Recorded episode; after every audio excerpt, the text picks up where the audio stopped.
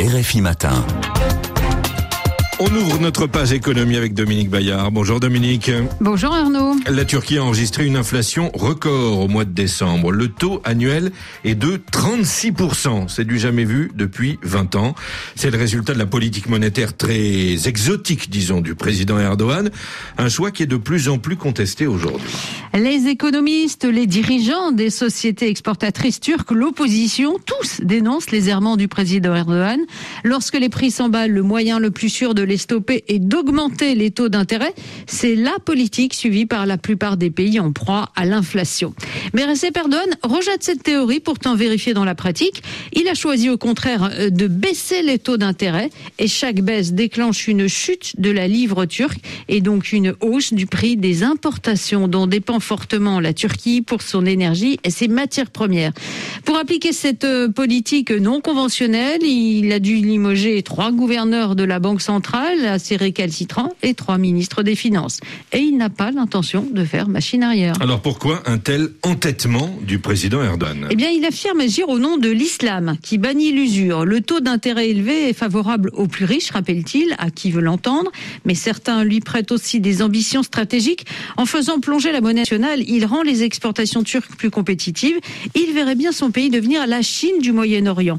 Un rêve qui va se heurter à la réalité. L'inflation engendre aussi la hausse des salaires et donc finit par surenchérir les coûts de production des exportateurs. À 18 mois de la présidentielle, Recep Erdogan cherche sans doute à éviter le ralentissement de l'économie que pourrait provoquer une politique classique d'austérité.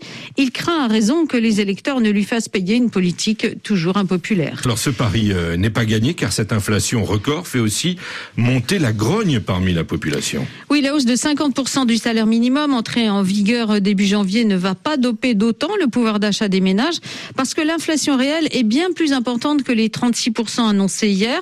La réalité, d'après euh, des instituts indépendants, serait plus proche des 80%. Les ménages les plus modestes en sont réduits à faire la queue pour obtenir euh, le pain à prix coûtant distribué à Ankara ou à Istanbul, les deux métropoles contrôlées par l'opposition.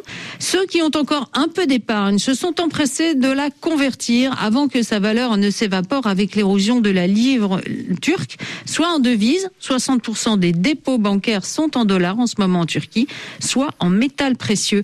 En 2020, l'or est devenu le deuxième produit d'importation après les hydrocarbures et les montants ont quasiment doublé et cette tendance devrait se confirmer. Dans tout ça, comment le président turc a-t-il évité le naufrage des finances publiques? En puisant dans ses réserves en devises ou en empruntant des dollars aux banques, il rachète ainsi massivement la monnaie nationale pour la soutenir.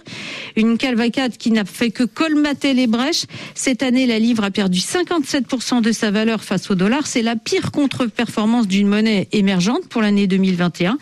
Si les particuliers cèdent à la panique et demandent à récupérer l'argent déposé en devise, il ne restera plus d'autres options que le contrôle d'échange, comme en Argentine, pour stopper l'hémorragie.